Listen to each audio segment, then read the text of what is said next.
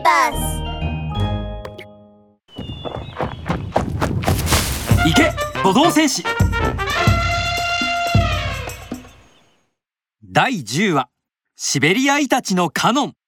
あいつらが気づく前に爆弾であの巨像戦士を吹き飛ばしてやる。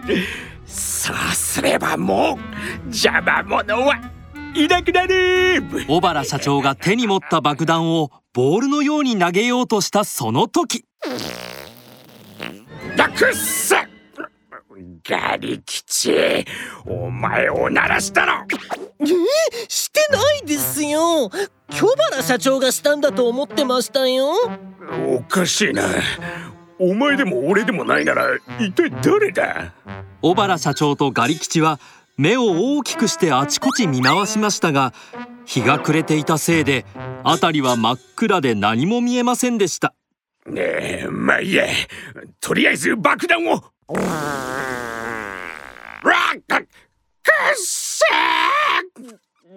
誰だ誰がおならしたんだ。僕にもわかりません。ん何の匂いだ？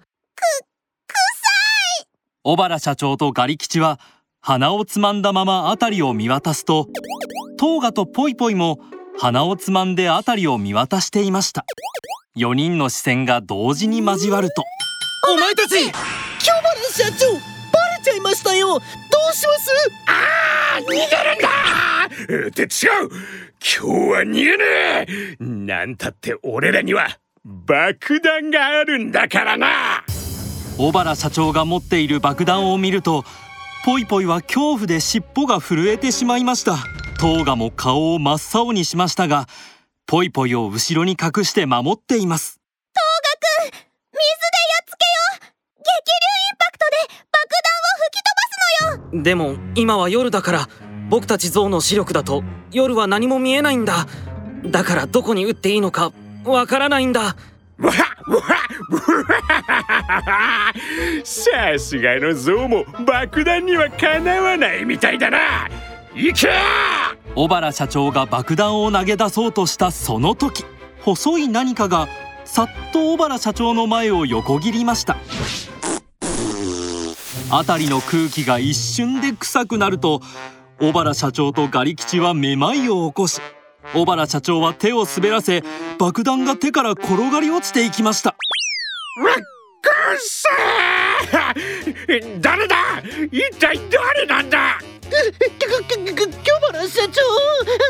爆弾が転がっていっちゃいましたよ！なんだって小原社長が爆弾の転がった先をよく見ると爆弾は石の山にぶつかりと爆発してしまいました石の山が大きく揺れ砕けた石があちこちに飛んでいき2人にも飛んでいきました。やべえ逃げろ！ポイポイちゃん危ない！トーガは急いでポイポイの前に飛び出すと大きな体で砕けた石からポイポイを守りました。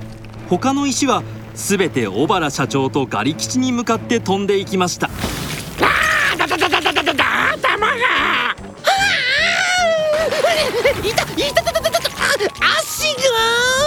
小原社長とガリ吉は何度も石に当たりなんとか避けようと隠れていると突然石が道沿いの草むらに落ちてしまい草むらから悲鳴が上がりました。いや僕のお尻が草むらに何かいるぞ。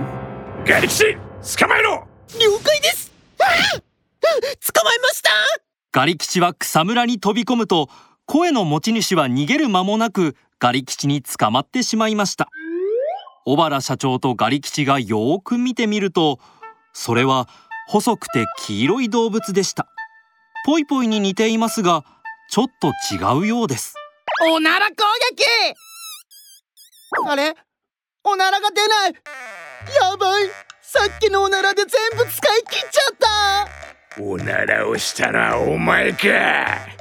ふんボッコボコにしてやる。いやー！やめて！助けて！僕を捕まえ大変だ。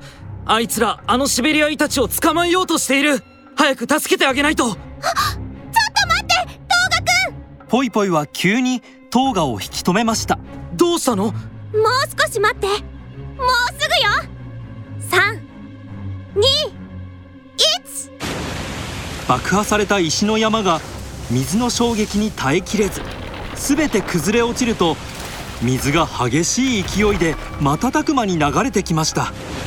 小原社長とガリ吉は反応する間もなく激流に流されてしまいました。これで終わったぞ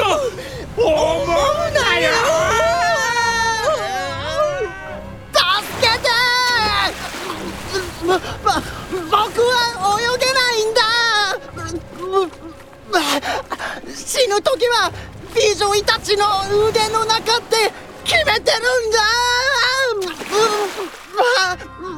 シベリアイタチのカノンが川でバタバタしていると象の長い鼻が彼をすくい上げました。トーガとポイポイ。そしてカノンは一緒に小川を見つめています。石の山が崩れ落ち小川にはまた綺麗な水が戻ってきました。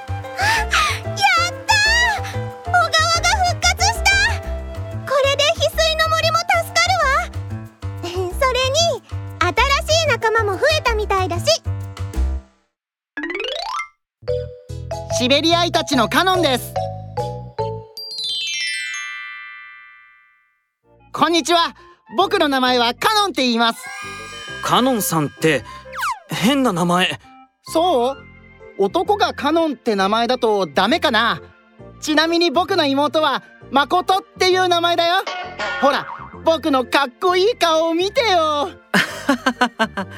かっこいい？僕の目って丸くてキラキラしているでしょ？それに僕の茶色の毛皮はとても柔らかくて超絶気持ちいいんだぜ。あと僕にはとっておきのすごい技があるんだ。それは僕の超絶臭いおならって。あれ？トーガくん？ポイポイちゃん？どこ行くの？